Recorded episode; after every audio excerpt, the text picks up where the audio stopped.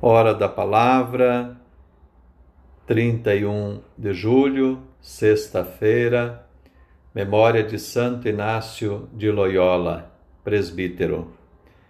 Primeira leitura do profeta Jeremias, capítulo 26, versículos 1 a 9, e o Evangelho de Mateus, capítulo 13, versículos 54 a 58. Saúde e paz. Conhecemos bem a expressão: um profeta não é bem-vindo em sua própria terra, ou um provérbio derivado dessa expressão bíblica que diz: santo de casa não faz milagres. Encontramos nessas expressões, cada uma à sua maneira, nas duas leituras de hoje. Na primeira leitura, Jeremias é enviado por Deus para anunciar que o templo seria destruído se não houvesse mudança de vida, mudança de comportamento dos seus habitantes, dos que ali dirigiam e prestavam culto. Num primeiro momento, ele foi incompreendido e até ameaçado de morte. Não lhe deram credibilidade. Foi preciso muita insistência e perseverança para que suas palavras fossem ouvidas. Vemos com isso que não podemos desistir diante das resistências.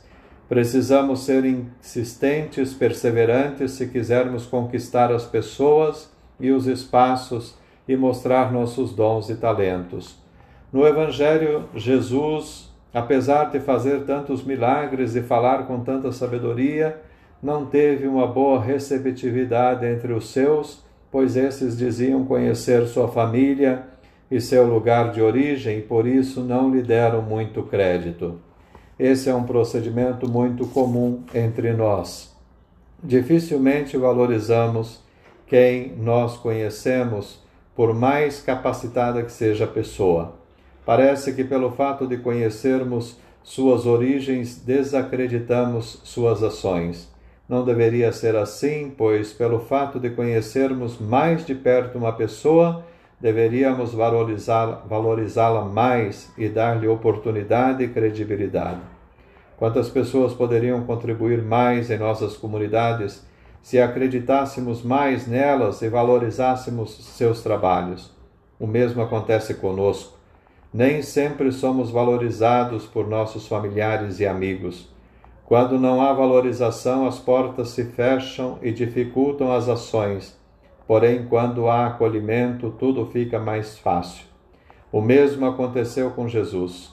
Vimos no Evangelho de hoje que a comunidade dos familiares de Jesus não deu muita abertura para que Deus agisse ali na pessoa de seu filho. Qual a razão?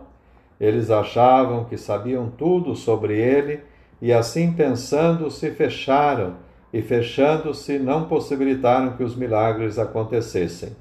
Assim acontece quando nos arrogamos saber mais que Deus ou quando não acreditamos em nosso próximo, quando por qualquer outro motivo nos fechamos à ação de Deus.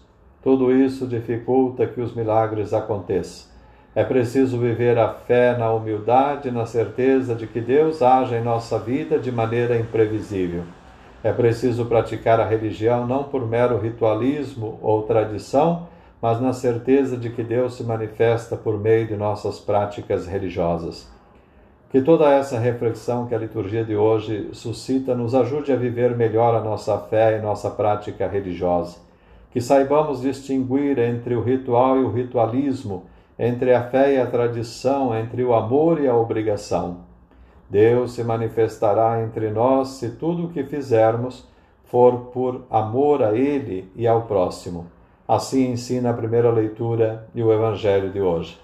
Que saibamos valorizar mais os dons e os talentos de nossos irmãos, pois somente assim os milagres acontecem.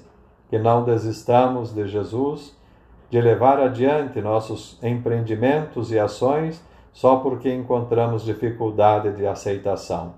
Se não deu certo em determinado local, partamos para outro, Missão é isto: mobilidade, flexibilidade, persistência, firmeza e perseverança.